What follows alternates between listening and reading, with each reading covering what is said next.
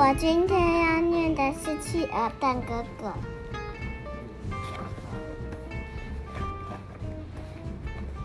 他是企鹅蛋哥哥，其实他早就长大了，但是他一点也不想从蛋壳里面出来。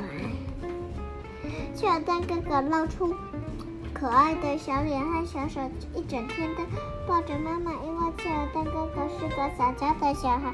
今天还是要这样黏住妈妈吗？对，我今天不要和妈妈分开。他们走路的时候在一起，游泳的时候在一起。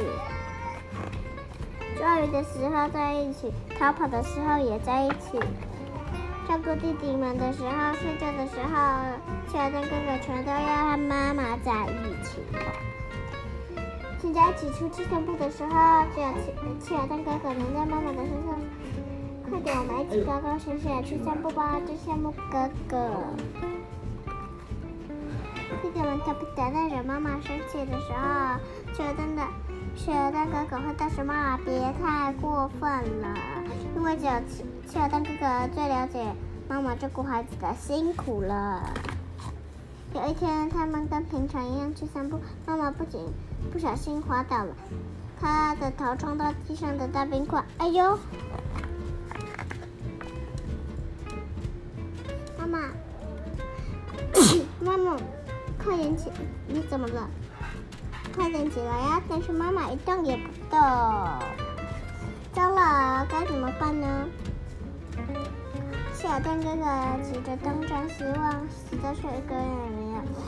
看来只有我可以救妈妈了。妈妈，我一定可以救你的。小蛋哥哥拿起大冰块，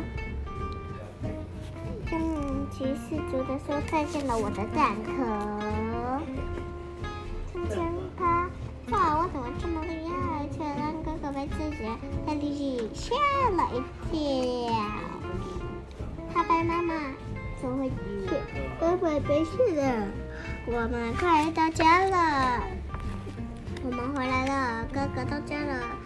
咚咚咚！弟弟们全都吓得摔倒在地上。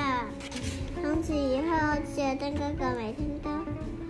用自己的身体，努力加油，也为了能够随时保护妈妈。企鹅跟哥哥非常认真的健身，他似乎忘记不久以前还躲在蛋壳里面努努力加油。